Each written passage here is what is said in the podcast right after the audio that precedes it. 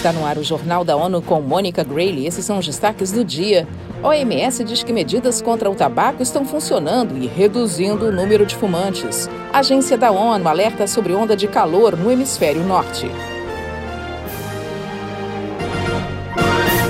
Um relatório da Organização Mundial da Saúde, OMS, publicado nesta segunda-feira, destaca que 5 bilhões e 600 milhões de pessoas estão protegidas com pelo menos uma recomendação para restringir o acesso ao tabaco.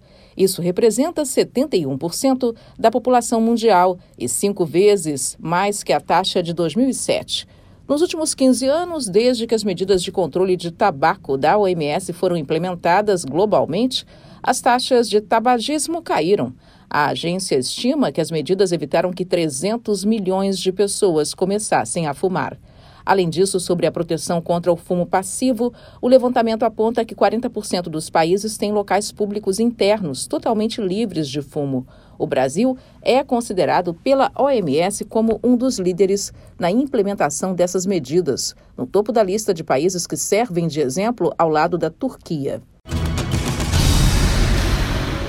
Incêndios florestais causaram devastação e dezenas de vítimas, forçando evacuações de milhares de pessoas em partes do Mediterrâneo, incluindo Argélia, Grécia, Itália e Espanha. Felipe de Carvalho tem as informações.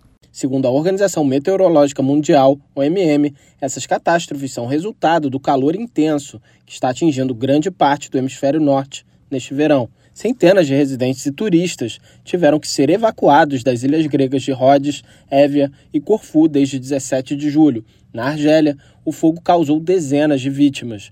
O Canadá passa pela sua pior temporada de incêndios florestais já registrada, prejudicando a qualidade do ar para milhões de pessoas na América do Norte. Mais de 120 mil moradores tiveram que deixar suas casas. Os incêndios continuam no final de julho, com vários focos eclodindo no Círculo Polar Ártico do Canadá. Da ONU News em Nova York, Felipe de Carvalho.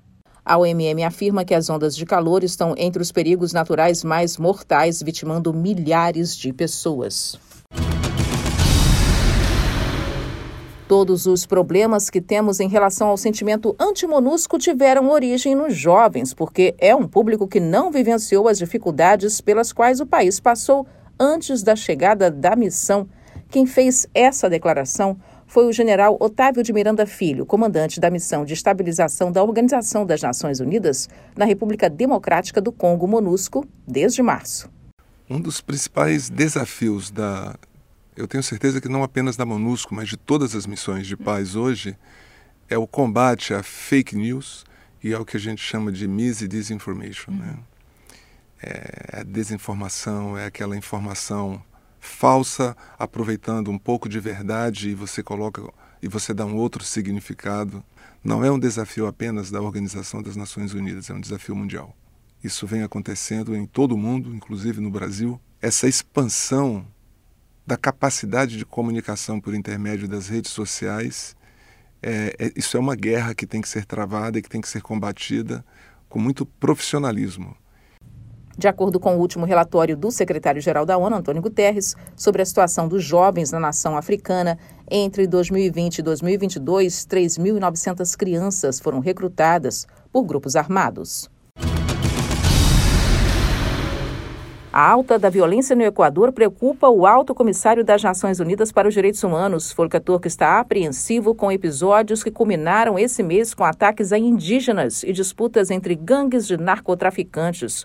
O chefe de direitos humanos declarou que o governo do presidente Guilherme Lasso deve garantir que em posições de estados de emergência respeitem os princípios de legalidade, necessidade e proporcionalidade. O alerta ocorre após o assassinato do prefeito da cidade portuária de Manta, Agustin Entriago, no mês passado. Muitos políticos e jornalistas também estão sendo alvos de agressões e ameaças de morte.